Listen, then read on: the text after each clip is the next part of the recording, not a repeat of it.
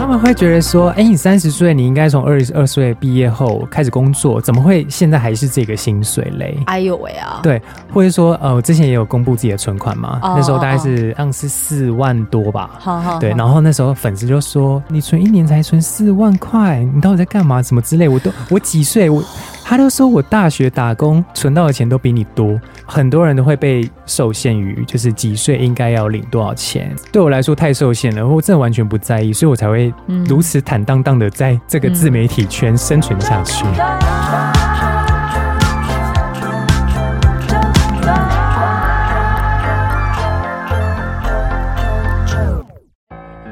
番外篇，番外篇，番外篇，信用卡有什么迷思？来来，你说，你说。喂，呃呃，有声音吗？啊、有声音吗？喂喂喂，有啦有啦有啦有啦。嗯，好，我我直接用这第二集哦。好啊。第二集的前前页，我们可能要先讲，因为我们刚刚在聊天的时候，我们就聊到那个信用卡，因为刚才就是跟三十节约男子就是在聊的时候说，他的那个现在信用卡的使用的几率极低，以前可能有就是每个月刷个三万多，嗯，然后我就说那现在有变比较低吗？然后我就说是有变比较少，变一两万吗？当他在讲一两百的时候，他一听到我讲一两万，他还真是傻吧。没错，因为其实我现在很少在用信用卡，我知道我必须断舍离掉它，因为它之前造成了我很大的呃，比如说存钱的困境，就是让我。一直在那个信用卡还钱的那个循环里面一直跑，一直跑，我跑不出来，因为我觉得我太依赖它，我会觉得说我想要什么东西，我就先刷卡，我再分期，我得不到的东西，我就先分期付款。我觉得这好像可以是一种呃很强大的依赖感，嗯，让我现在不得不把它断舍离掉。哦，对，因为我觉得太依赖它的话，嗯，我没我真的没办法存钱，我没办法抽身呢。对，那但是好，你不会觉得说没有用到？如果你在买东西没有用到那一些的，比如说点数啊，还是回馈啊，现金会现金回馈啊，会觉得很可惜吗？我现在完全不会有这种类似迷思的这种概念，因为其实很多人会觉得说，现在比如说因为疫情嘛，嗯，那我就把信用卡绑在手机里，我可以不用拿到钱，因为钱其实它上面沾沾染蛮多细菌的，嗯，那我就可能会觉得说。呃，就是不用现金去支付，嗯，会比较好。呃，这是很多粉丝给我的回馈，对，他们觉得说，我不用现金支付，我可以不用碰到那些钱，然后我又可以有点数回馈，然后什么什么的。但是我觉得说，其实你在呃追求现金回馈或者说点数回馈的这个同时，你好像也陷入了一种。你还是必须依赖它啊，就是你还是必须依赖这张卡，但是我就是不想要再依赖这张卡了。我的天哪，我真的也很害怕，因为我几乎所有的任何开销我都是 Apple Pay。嗯，但是它有一个好处，就是它可以直接帮你记录你的开支。是啦，它就等于是我的那个记账软体。类似对，但所以我才会讲说，哈，你变少是一两万的时候，当我听到的那大概两三百块钱，对，因为其实我现在呃主要的生活费都是用现金嘛，那我一个月只有五千块生活费啊，就是扣完那些房贷啊，哦，然后水电瓦斯那些无微不微，嘿，对，其实生活费大概就是五千，所以我觉得我的生活开销非常的低，嗯，所以我我甚至不需要用信用卡，哦，嗯。现在开始讲到的全部都是跟三十节约男子相关的话题，也就是要正式进入到我们第二集了。欢迎收听周台，我是九九，我节目就是这么的 real 啦，非常好，我很喜欢。呃，在我眼前这一位呢是三十节约男子。Hello，大家好，我是三十岁的男子。突然被 Q，有一种就是反应不过来的感觉。对，好，不然我给你一个掌声好了，好不好？我让你就是可以再开心一些些。Hello，Hello，大家好，纠团的大家好。对，三十节约男子呢，非常用心在经营着他的自媒体的频道，就其实就叫做三十节约男子。然后在 IG 上头，其实都可以看得到他的用心编排的贴文。他也是个很甘于用现实动态写着自己就是。生活日常的这位这位男子，然后我今天呢，想要设的为他来量身打造的一个主题，叫做“三十节约男子的十个关键字”。这十个关键字，我觉得也许你也可以回望着你在经营你的 IG，你的 IG 你还记得是在几年几月几号成立的吗？我是在二零二一年的五月三十一成立的这个账号。五月三十吧？哎，五月三十吗？哦，对对对，五月。天哪，你比我还清楚哎！因为我刚好打开，好，五月三十号，你记录着。嗯、对，然后你这个，我觉得接下来的这十个关键字，也许他就真的很像是在开始在做各种的回望。呃，因为因为我在 follow 你，然后知道你是因为当时知道了贝壳小姐，嗯，然后知道了贝壳小姐呢，就是她曾经有分享过，就是她也会记录着她每个月的薪资所得。然后她有讲到说，她会这样子记录，是因为你的启发。嗯嗯，呃，在台湾啊，还没有见过类似像这种，比如说公开自己的薪资，或者说收支记录的账号。好，呃，会有这个账号的起心动念呢，其实是因为就是在日本的生活原因嘛。嗯嗯、那因为当时就是有看过很多日本人，或者说日本的家政妇在记录了自己的生活日常。嗯、那他他们也会把自己呃，比如说在呃，商场、超市收集到的一些点数，嗯、然后去换成他们自己想要的生活用品。嗯、那我觉得这几个，呃，当然还有呃，比如说薪资的记录啦。嗯、那当时我就看着日本人做这些事情，我觉得好有趣哦。嗯，对。然后我后来回来台湾之后，发现说台湾真的没有哎、欸，就是。我我好像可以，就是先做做看，嗯，对，先试试看，说这个效果怎么样，嗯对，所以我就是在呃二零二一年的五月三十成立了这个账号。因为我其实，在看着你的账号的时候啊，对，这感觉像罗马拼音哎，怎么说？就嗯、呃。哦，你说我的账号名称吗？哦，对对对，它 s e z i a k u 就是日文汉字，就是节约。节约对，节约节约嗯，你光听这样讲，你可能还没有感觉到他讲日文很顺畅哦。你有办法就是念出这个日文吗？啊，这个吗？你要不要试试看？呃，我看一下哦。カードをリーダーにタッチして、円のライトがついている时にハンドルを回す。那 我在找，我在找我看还有没有什么样子的日文。那这句话是啊，我我念错了啦。啊，那什么？我我念错了，它应该是 midori no light，就是绿灯亮，打开房门。我刚刚看成缘了啦，就是缘分的缘。OK，嗯，对对对。哇，真的很顺畅。有办法用日文就做一段自我介绍吗？啊，自我介绍吗？哦，无法。我已经回来台湾好久了，马上拒绝，马上拒绝。好啦，三十节约男子在日本的时候，他其实是在精品业工作。对。然后，我觉得你的应对进退，应该也会就是有在这个地方有在做个训练吧。我觉得日本呢，它其实是一个真的是如大家所想的，非常的有纪律跟严谨的一个国度，嗯、跟台湾很不一样。它的文化或者说人与人之间的相处啊，呃，存在着一种明显的界限。它不会就是比如说，因为你是外国人，好像就会突然。跟你打成一片，因为可能觉得外国人可能比较开放啊，或者说外放的性格，但没有哎、欸，在那边生活的这几年，很多时候我还是会觉得自己格格不入。嗯、然后在那边工作的职场也是，嗯，对。那我那边工作的时候，可能很多时候我都会觉得自己，嗯，很不快乐哎、欸。你在那边不快乐哦？因为我觉得在那边工作好像有一种。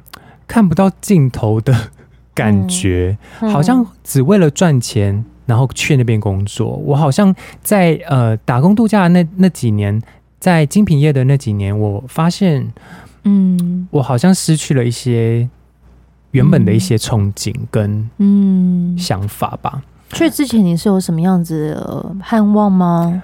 因为我之前大学有去交换学生一年嘛，对，那我想说，我想要再给自己一次机会尝试看看，嗯，所以我就再一次的去日本工作，对。但后来我发现，我好像只是喜欢在那边生活，但我不想要跟他们那 那在那，我不想玩诺啊，对，我不想要在日本跟日本人有太过。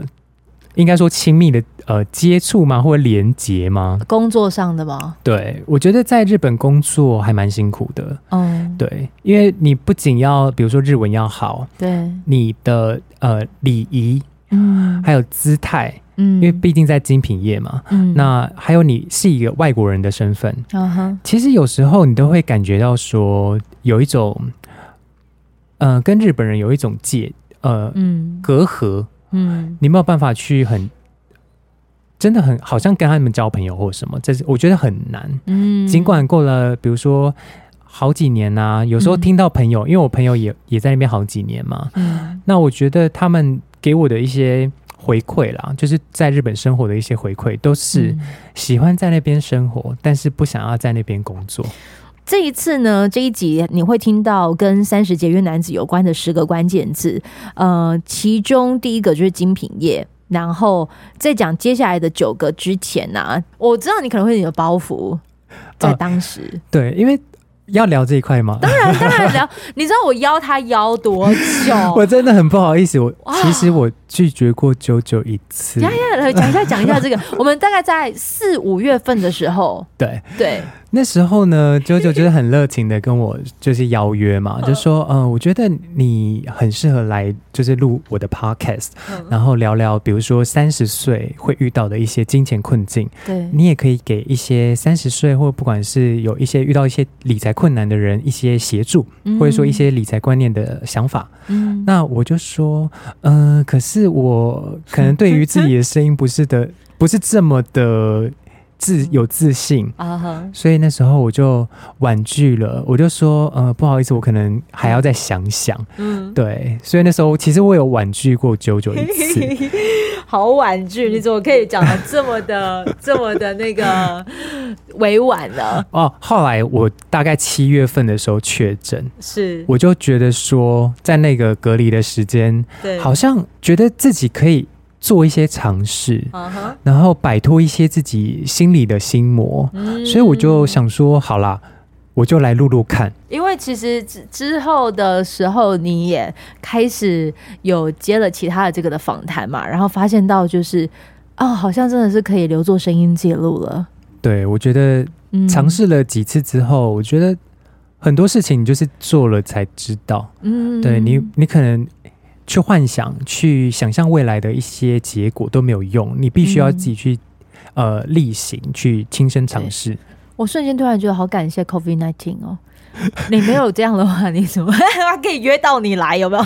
而且我觉得真的是 COVID-19 的关系，我才有办法就是成立这个账号回来台湾，嗯、然后对啊，有的现在的所有、欸，哎，对，嗯，对，就瞬间好像要感谢他一下，就是又恨又爱啦。对，可是我必须要说，因为演算法，它会让一个人的视野的确会不自觉的变得比较狭隘一些些，对对对，这是必然的。所以我觉得我的纠团一直。嗯，虽然都很像说我创造它，但我觉得它很像是在带着我，嗯，试图去突破各种同温层哦。对，像不管是我遇见你，对，还是说我呃遇见遇见歌手的访问，嗯、还是艺文的表演等等的，我没有接触到你的话，我不知道原来其实也有一个人在三十岁的时候，对于金钱的这个意识，嗯，这件事情可以会这么的。强烈，嗯，对，这要进入到第二个关键字，好的，金钱意识转泪点，嗯，最主要真的就是出现在我人生中的二十九岁那一年，嗯，对，就是呃，刚上一集，对，上一集提到的，就是我从日本，然后很有一点狼狈，嗯、因为我那时候 几乎就是一两个礼拜收收行李就回来了，哦，然后有点狼狈的回来台湾，然后我才突然意识到说。呃，我现在二十九岁，我没有存款，然后我又负债，嗯，我对于未来真的是一片茫然，嗯，因为我那时候没有工作，我对于未来要做什么其实也不清楚，对，对，那我在那个时候，我觉得，呃，我觉得防疫旅馆的那两个礼拜影响我真的很大，嗯，我开始意识到说，我好像该为自己做点什么，嗯，该为自己铺一点路，嗯，因为我觉得很多路都是。比如说，金钱的堆积，嗯，会保护你未来，嗯。的自己，嗯，嗯我觉得这这一点点的铺路都是替未来的自己着想，嗯，所以我觉得在那个金钱的转呃金钱意识的转捩点，会主要是出现在那里，而那之前我几乎都没有想要存钱，对我理解，可是。我觉得这又可以，你这样子的讲法又可以再继续做延伸。嗯，你如果真的需要，就是在让自己，你刚刚讲嘛，金钱这件事情可以让你未来好像有多一点的安全感，这件事，你等于要走出去了，所以你可能会开始有一些所谓的社交行为，因为你需要更是认识更多人，拓展你的人脉。对，但是偏偏你可能又是一个喜欢宅在家的人。对，于是我就看了有一篇你的感恩日记，你就讲到了是说，其实因为开始经营自媒体，嗯，你已经就是会有所谓的社交人格这件事情出现。我印象很深刻的是哦，嗯、我们那时候不是创作创作者年会嘛？对，然后。呃，原本还没有看到你之前，对你的印象总觉得你应该是会有点距离感的。对，但到现场的时候哦，你知道三十节约男子还就只拉着我，就是跟一些 IG 的部落客、美食部落客，然后就跟我讲说他是谁，然后什么什么什么，然后因为我有点像是单枪匹马去，对对对，你们那个时候有点很像是一个组小组织。成群结队了，对，成群结队，我会发现哇，你你好愿意分享。对，我觉得那个就是我社交人格跳出来的时候了。哦，其实我不是经营自媒体才会这样，其实我之前就会了。精品业就需要社交人格吧？呃，精品业我觉得反而不用。哦，我觉得是日常的生活，哦，比如说朋友，你去朋友的聚会，对，他揪了一些其他朋友来，好，你可能那个社交人格就突然跳出来，因为你必须要跟他们聊天。哎，你等我一下哦，嗯，因为方厚心刚好打来，喂喂喂，嗨。你到了，你直接推荐他是三十节约男子.啊是方大西，对方大西，Hello Hello，你给我二十分钟的时间好不好？你慢慢来，你慢慢来。你有需要卸妆干嘛的吗？我会慢慢卸。你要去楼上吗？不用不用，我在这边就可以了，这边很好。真的哦，真的，好，我会尽量不吵到你们。没关系，你可以旁边有声音。那个各位好朋友，那个因为我在录音到一半的时候呢，我的好朋友方大兴来了酒店找我，你不要跟大家 say hi 啊。嗨，你刚刚做了什么事啊？你今天好漂亮哦。真的对，那我还是我不要谢了。但是你有妆看到我都是一个鱼干女的样子。没有鱼干女，鱼干女只有我看得见吧？对。就是，但是我等一下还是要以鱼干女的姿态让你受访，你愿意吗？我非常的愿意。太累了，我。好辛苦你了，辛苦你了。还是现在拍一张？哪有这种朋友？哪有这种朋友？对，你先访，你先访。好，我先访，我先访。OK，好。对，我觉得这么 free。好，我们刚刚聊到了就是社交人格这件事情。你说精品业不用社交哦？我觉得他其实呃，我把它认定为就是我上班下班这样子，我不会去跟他们。有太多的 social，因为很多人都会觉得说，嗯，嗯，在日本啊，人家去约你，比如说喝酒或者什么，一定要去。嗯、但我觉得我在那时候其实就一定已经有慢慢的开始就是断舍离这件事情了。嗯，对，因为我知道我不喜欢，嗯，我不喜欢在呃下班后还要跟他们去喝酒或什么。嗯，对我来说会有一点花钱跟不自在。嗯、因为经营自媒体后，我原本舍弃呃，应该说远离了那一些对我来说比较是类似。酒肉朋友的嗯人，然后我借由自媒体接触到一些可能跟我频率很相近，然后我们想可能会想要一起做一些什么事情的创作者朋友，我反而会想要进一步的去接触他们。这样，我觉得应该是说，对于你喜欢的，对，你会开启社交人格，对对对，希望能够在加速靠近他们的机会。嗯，没错。嗯，下一个关键字呢，就是潜水中与蝴蝶。嗯，你在透过这部的电影，好像在聊，就是珍惜当下，享受生命这件事啊。看到这部电影，觉得说，因为他这个主角嘛，是因为好像不知道是中风还是怎么样，然后就没有办法起身变植物人。嗯，那他借由。眼眨眼的方式，嗯，写下他心中的话，对对，然后有旁人在帮他记录着。那我就觉得说，如果有一天啦，如果自己不小心这样了，嗯，我会真的觉得很痛苦欸，也许会不想要活，以这样的方式记录下来，因为我记得他是真实故事，对，他是对我的。人生观也好，或者说对于以呃往后的一些想法也好，我觉得很多事你就真的是以不后悔的心态去做，嗯，你才有办法获得一些。因为我觉得我是一个很怕后悔的人，所以我做什么事情想做，我就会去做这样子。哇，你是个不怕后悔的人。哦我是怕后悔的人。人有犹豫时刻的时候，可能就是有有一点想做，好好好，那我就会去做。嗯，我不会说我不做，然后再去后悔。嗯，对对对。好，那我大概能理解了。嗯，下一个的关键词呢，我觉得也是大家可能也会比较有有感的，安于三十三 K 的舒适圈。有人这样子给你这段话过，其实这个有点像负负面的，对不对？对对对，你可以讲一下这段这个关键字的故事吗？它其实有点像是黑粉，然后有点像是酸民的留言。他怎么说呢？当时因为其实我是每个月都会将自己的薪资记录在这个账号，之前还蛮多留言是比较负面的，他会觉得说你领这个薪水，嗯、那你为什么你不要跳槽去别的地方？嗯、或者说你呃都已经三十岁了，然后你这样子 OK 吗？什么的？嗯，应该最常被人家这样讲，对不对？你是三十岁，然后你在领这样的薪水，然后什么时候你回来就是呃工作的时间，然后怎么样的，你常常都会被这样讲哦。我的黑粉的分量不多，好，但是还是会有少数，就是比如说讽刺我，或者说对于年龄啊、薪水有一些偏见的。讲他们是觉得三十了就老了，是不是？他们会觉得说，哎，你三十岁，你应该从二十二岁毕业后开始工作，怎么会现在还是这个薪水嘞？哎呦喂啊！对，或者说，呃，我之前也有公布自己的存款嘛，哦、那时候大概是呃，好像是四万多吧。好好，对，然后那时候粉丝就说，哎，你这样子，你存一年才存四万。块！你到底在干嘛？什么之类？我都 我几岁？我他都说我大学打工存到的钱都比你多，讲这种话，然后我就把它删掉。Oh my god！我觉得很多人都会被受限于，就是几岁应该要领多少钱，或应该要有什么样的职位。我觉得对我来说太受限了，我真的完全不在意，所以我才会如此坦荡荡的在这个自媒体圈生存下去。我觉得你可能够坦荡，所以反而意外的就是让你可以开更多的外挂，创造更多的业外收入。你说的没错，这点必须得承认。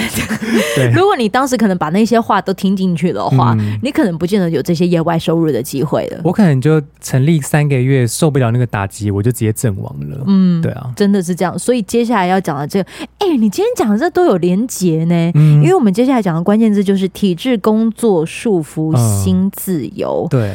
这个我觉得，呃，因为其实你也在一个体制内工作，对，有些人可能看到的是你被束缚着，嗯，可是有些人是属于在体制内工作，但是他的心是很自由的，嗯，你还记得你曾经有分享过这篇吧？有，我记得，嗯，我觉得其实有时候受限于，比如说你要缴房贷啊，或者说你有一些生活开销，嗯，你不得不赚点钱去应付这些。呃，日常支出，对，所以我觉得，在我回来台湾之后啊，我会，嗯，我之所以会。继续待下去，尽管收到一些负面的一些留言，我还是会继续待的原因，主要还是因为我想要，我知道我的目的是什么，嗯、我想要先累积经验，然后我想要稳稳的先把一些负债还完，嗯，先存一点钱，所以我还蛮清楚我自己的目的在哪里的，嗯、所以我在这个体制下工作，并不会觉得是。一个很束缚的事情，嗯，因为同时我也蛮喜欢这份工作的，虽然说他薪水不高，嗯，但我还蛮享受的，嗯，对，因为就是准时下班嘛，然后我也可以利用下班时间去做我想做的事情，对。对。那我觉得这一部分能保有心理的自由，嗯，我不用那么的。受限于说老板说怎样就怎样，我可以放开他，嗯，我上班就上班，下班就下班，嗯，对，这对你来说反而是一个呃心很自由的一个契机，呃，关键点吧。我在想，其实我的心一直以来也都蛮自由的，就是我从小到大好像就是比较不会受限于呃可能社会成见或者说呃一些世俗的价值观，嗯，对，可能有些人会觉得我的想法很怎么会这么的坦荡荡，这是不是也是因为你？家里的温暖是很足够的呢，还是其实你的家里也是会给你一些压力呢？我的家里是完全几乎不管我的，所以、所以我觉得这真的会有影响哎，就是嗯，父母绑太紧啊，你反而会想要越想要挣脱。嗯、可是我我家人就是给我。相对的自由，嗯，然后也不会从小也不会管我说要念什么书啊，或一定要考上什么学校，嗯，当上什么的职位都没有，所以我觉得。我一直以来都是做我自己想做的事情，我觉得这样很好。对啊，请继续保持，谢谢。把那些酸民都杀光光，要这么激烈吗？哎呀，好了，下一个呢的关键词就是才华这件事。嗯，你说你觉得自己是个很幸运的人，对。哎、欸，你现在有被朋友认出来了吗？嗯、你其实是很隐身的、欸，哎，对我没有露脸啊，所以对啊，有。我们现在都还能看到你长什么样子，呃，帅气认证这样。谢谢。对，就是还是有看见你的，嗯，对。我觉得我朋友是借由我的文字跟一些内容认出我来，嗯、但是因为我的 IG 账号都没有露脸，所以我觉得会发现我的人也是蛮厉害，真的很了解我，所以才有办法认认出我来。嗯、但基本上我是。从头到尾都没有跟朋友公开的，就是在我的私人账号也没有。嗯、对，没关系，就不要公开，就是继续用这样子的方式活下去，我觉得还不错。躲在荧幕后面跟文字后面，非常的舒服。你里面就有讲到说，就是你其实也因为三十节约男子这个账号认识了很多有才华的朋友，对，然后用这身份跟他们合作的时候会很有趣。未来有什么合作机会吗？比如说合作纠团，嗯，对啊，这也是一种合作。对，那其实我觉得认识到我不会主动认识很多人，因为我觉得还是跟自己的性格有关。对，那我觉得我想要认识的人呢，其实都是一些我自己可能心生羡慕吗？还是说我自己也想要达成达到的那个目标？嗯，对，像比如说我之前就比如追踪了很多行销账号。一开始你经营自媒体，你就会想说，我要怎么样才能把一张呃一个账号经营好嘛？嗯，所以我那时候就会追踪呃或者看他们很多行销人怎么去经营账号，因为他们会分享一、嗯、分享一些美美嘎嘎。后来也认识到了他们，我觉得还蛮有趣的、欸，就是一直想要向着那个目标，然后你也很努力的去做，好像就会不自觉的连接起一些人来了。嗯、对啊，我觉得还蛮有趣的。好，下一个。陌生人搜了这首歌，当你就是写出来的时候，哎、欸，真是意外。怎么说？他是我七年级我觉得很棒的一个团哎，嗯，就是搜了那个离开你，为真的都你不知道，你不知道，对，很好听哎。那首歌其实我之前在在电台当 DJ 的时候，也算是蛮常会拿出来播的一首歌，因为我觉得他在上班时间很适合听。对，借由这一首歌呢，你就说。这首歌已经十七年的时间，然后你会觉得这个音乐好像可以无时无刻陪伴着你。每当听到一首歌，发现它原来已经存活在这个世界上这么久的时候，你就会感觉到惊讶。对，第一个的惊讶应该就是，哎呀，莫名其妙十七年的岁月就加注在你身上。对啊，因为十七年就等于说我十四岁国中的时候，然后对这首歌明明、嗯。嗯我觉得我那时候听把它拿出来听的时候，我觉得旋律是非常的熟悉，嗯、感觉昨天才听过。去查一下维基百科，才发现说天哪，它竟然已经过了十七年了。然后我就会第一个震惊就会是这一个，对啊，嗯，这个也让我发现哦，你其实也蛮喜欢听歌。最近还有听哪些呢？比如说艾怡良哦，对，艾怡良啊，然后徐佳莹哦，许志安、华文。现在年轻人听的我我都不知道。就是没有关系，我们大家都一样。我觉得当初在这边有个同温层嘛，我觉得这样也 OK。虽然他们听着 BBQ，真的我我我真的无法跟上了。对，对但没关系。嗯，对，所以我现在很努力的在在建造我的同温层。你有发现吗？请你继续好好的来待着。好。好，下一个自媒体的浮躁心，经营自媒体这件事情啊，一开始的时候，嗯、你可能都会呃想要追逐一些粉丝数或冲高流量这一些，嗯、我觉得多多少少好像人都会是这样子的。嗯、后来啊，就经历了大概一年多的时间，嗯、我觉得好像追这个好累哦，就是 好像没有意义哎。哦，对，虽然说粉丝按赞数高还是会开心，但是。哦你追久了，好像就会没失去了那个你当时成立这个账号的初衷。嗯，对，因为一开始我就是只想要记录啊，或什么的，嗯、所以呃，在那过程中，我就也是慢慢的把这件事情给割舍掉。你最近好像有做一些的改变，对不对？比如就是也是社群平台的，不能说断舍离，嗯，但是是时间上的。对，呃，应该说我数位断舍离这件事情，数位断舍离，对对对，还蛮多人好奇的。哦，其实我就是把它简单的就是讲解一下好了，因为我一开始看了数呃数位深度数位大扫除这一本书，嗯，他是在讲说就是现代人太依赖社群媒体，然后我们应该要把就是社群的通知先关掉，嗯，不要让它一直跳红点出来，有时候人看到红点就会想要把它消除或者什么的。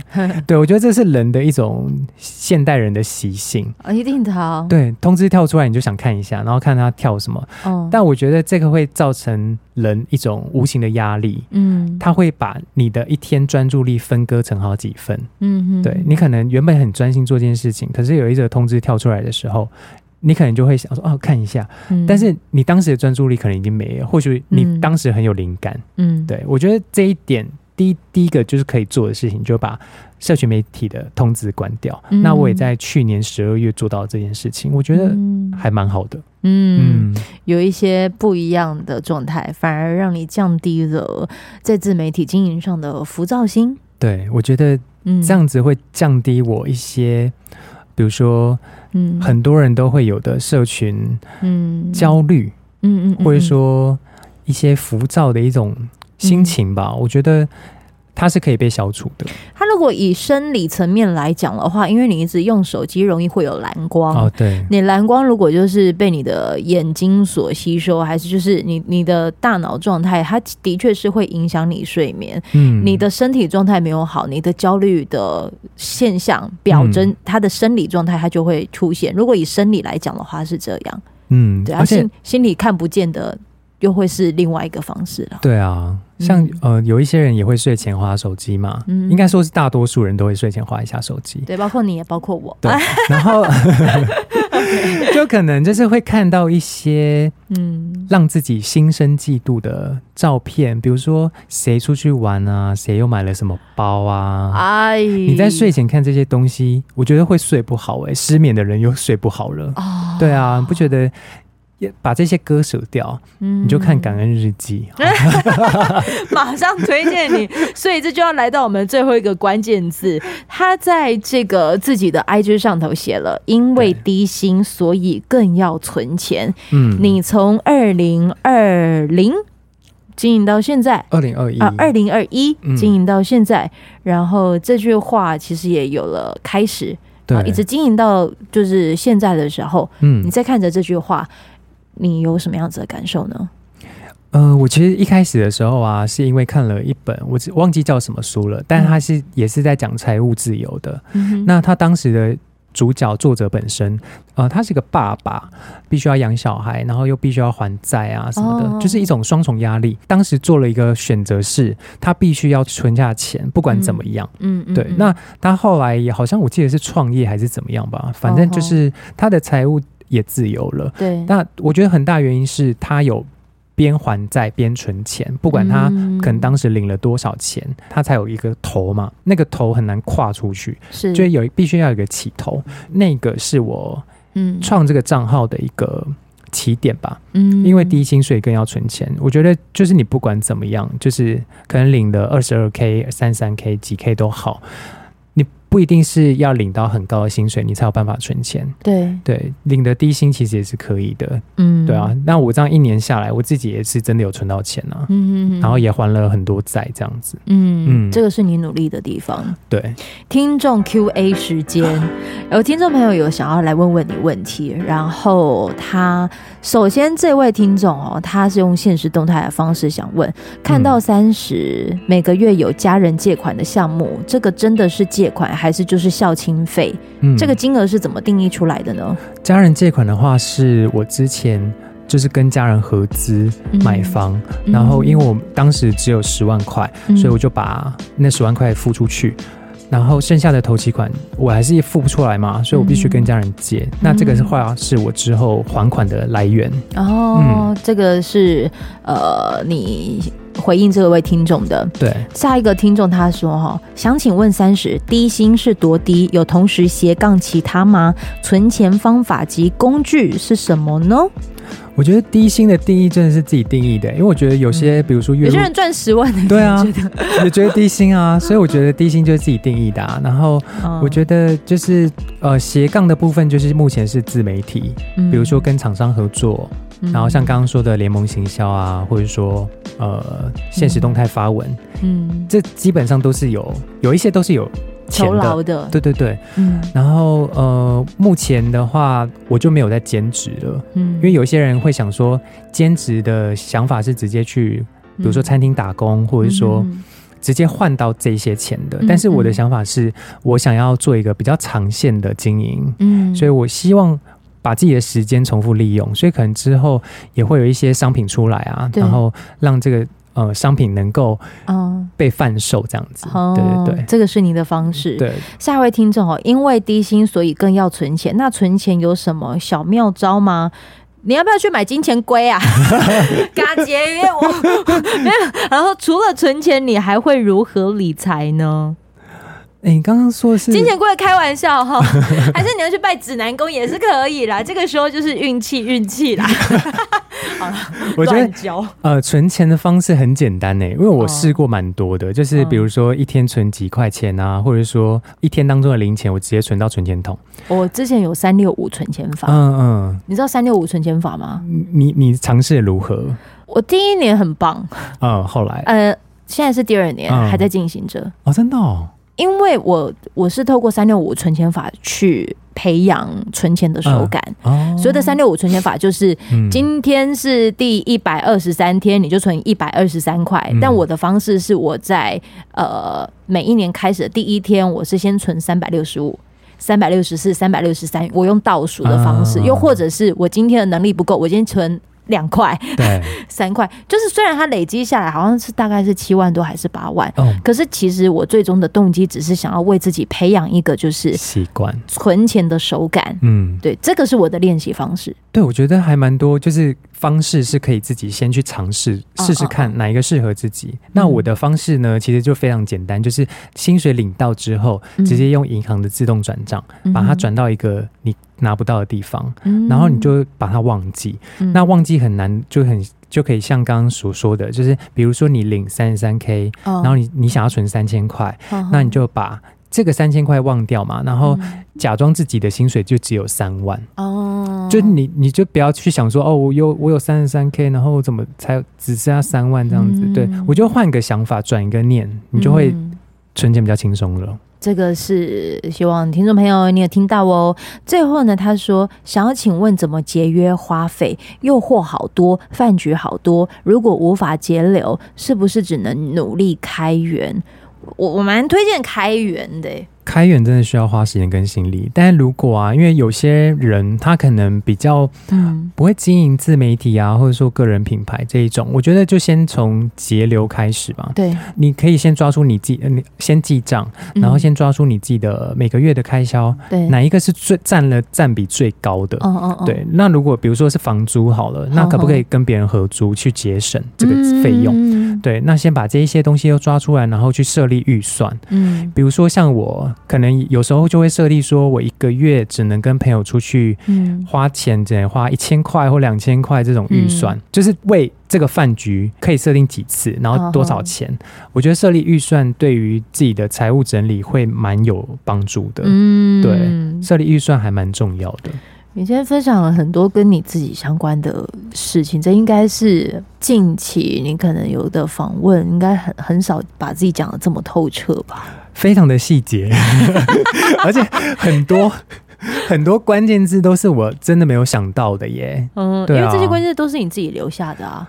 对，但是我可能就是每天睡前在写那些感恩日记的时候，我可能就是有点迷茫，因为有时候下班很累，就是，嗯，但是我还是想要坚持写感恩日记这件事情。嗯，对啊，我觉得很多人会把它当睡前日记来看，嗯，我觉得对他们帮助也蛮好的。我不确定周团的听众朋友，你是会在早上、晚上、中午听到这一集，但我也希望能够透过这样子的声音，感恩你愿意这样继续听，就很像是 三十节约男子终于来到了周团，然后是很真诚的分享了他的跟金钱相关的各种的故事，然后甚至也回应了听众朋友的问题。那希望说你可以借由他这与他相关的十个关键字。